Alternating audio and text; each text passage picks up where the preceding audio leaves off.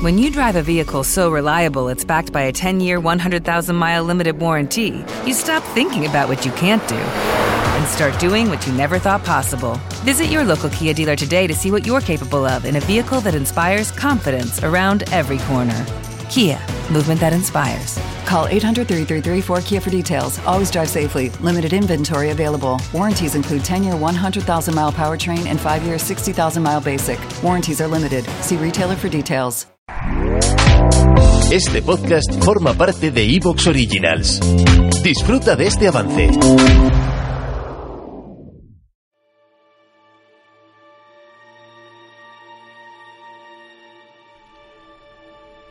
Parecía que definitivamente la tiranía se había instalado en Roma. Cada día que pasaba, el pueblo se cargaba de más y más razones para alzarse contra el decemvirato. El vil asesinato de Lucio Sicio prendió la llama entre una parte del ejército, pero todavía teníamos que vivir la última canallada. Ese último atropello que sellaría para siempre el destino de Apio Claudio y de sus compinches. Hoy, en Roma Eterna, viviremos la caída del decemvirato, el juicio a sus miembros y, de postre, hablaremos un poco sobre las leyes de las doce tablas. Coge tus mejores sandalias, que comenzamos.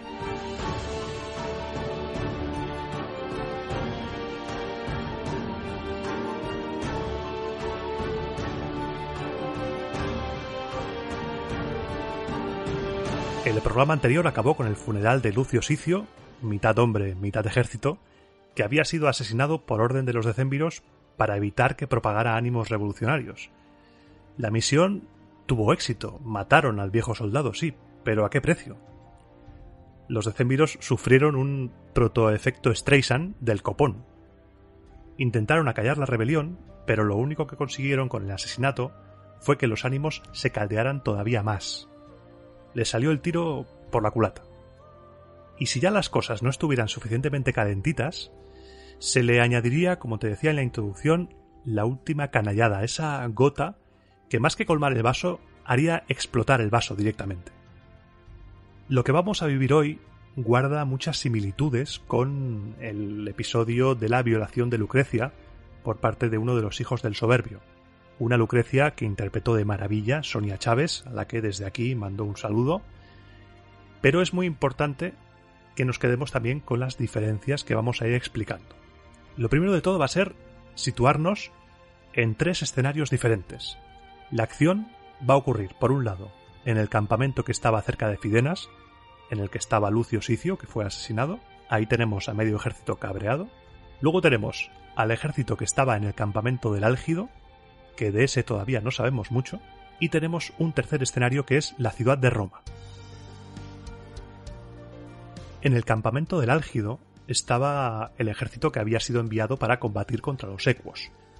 Entre sus filas había un plebeyo llamado Virginio, que era centurión, y, según nos cuentan, todo un ejemplo de rectitud tanto en la vida civil como en la milicia. Yo me lo imagino como Lucio Boreno, de la serie de Roma HBO, pues igual. Este centurión, este Virginio, tenía una hija llamada Virginia, de la que nos dicen que era la muchacha más hermosa de Roma. Por lo que podemos extraer de lo que nos cuentan las fuentes de ella, estaba recién en edad casadera, ya había superado los 12 años, no tendría muchos más de 15, o sea, estaría entre ahí, entre 12, 15, 16 como mucho.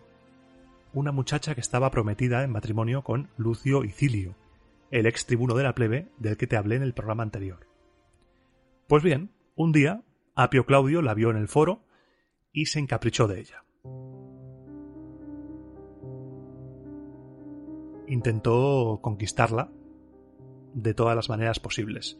No podían arreglar un matrimonio porque ella estaba prometida y además iría en contra de las leyes que él mismo había inscrito en las doce tablas, de las que te hablaré luego, la prohibición de matrimonio entre patricios y plebeyos, con lo que Apio Claudio trató de seducir a Virginia de todas las maneras posibles. Le envió regalos, le envió dinero a sus nodrizas, pues era huérfana de madre, pero Virginia no le hizo ni caso. Cuando Apio comprobó que Virginia no tenía el más mínimo interés en él, estos regalos, estas promesas de una vida mejor, se convirtieron en violencia, en violencia cruel y despótica. Apio Claudio estaba decidido a tomar a la muchacha sea como sea, y nadie se lo iba a impedir. Así que tramó un plan. Mandó llamar a uno de sus clientes, a un tal Marco Claudio, un hombre del que nos dicen que no tenía escrúpulos, y le contó lo que necesitaba. Necesitaba tomar carnalmente a Virginia. Entre los dos decidieron secuestrarla. Marco Claudio se rodeó de un grupo de secuaces, a cual peor, y aprovechando que Virginio, el padre de Virginia, estaba ausente en el campamento del Álgido, un buen día, en mitad del foro, la cogió del brazo, le dijo que ni se le ocurriera resistirse y gritó que se la llevaba porque era hija de una de sus esclavas. Virginia no reaccionó, estaba aterrorizada, y su nodriza gritaba pidiendo ayuda a cualquiera que estuviera por ahí. Gritaba que era hija de Virginio, que estaba prometida con Icilio, que no era ninguna esclava, que había un error ahí, se estaban equivocando. Por suerte la gente que estaba en el foro evitó que Marco Claudio se llevara a la chica por la fuerza, y viendo que no había posibilidad alguna de llevársela, se dirigió a la magistratura, se dirigió al tribunal. Y adivina quién estaba ahí sentado en el tribunal ese día, casualmente, impartiendo justicia. Apio Claudio en persona. Apio tenía prisa por despachar el asunto, así que se decidió rápido a ver qué pasaba ahí. Bueno, estaba todo acordado, pero el teatro lo quería hacer para revestir de legalidad algo que era un secuestro. La multitud no dejó que empezara ese juicio, ese teatrillo, hasta que no hubiera ningún pariente de Virginia presente. Al rato, indignadísimos.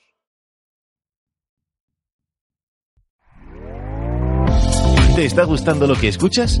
Este podcast forma parte de Evox Originals y puedes escucharlo completo y gratis desde la aplicación de Evox. Instálala desde tu store y suscríbete a él para no perderte ningún episodio. O'Reilly Auto Parts puede ayudarte a encontrar un taller mecánico cerca de ti. Para más información, llama a tu tienda O'Reilly Auto Parts o visita oreillyauto.com.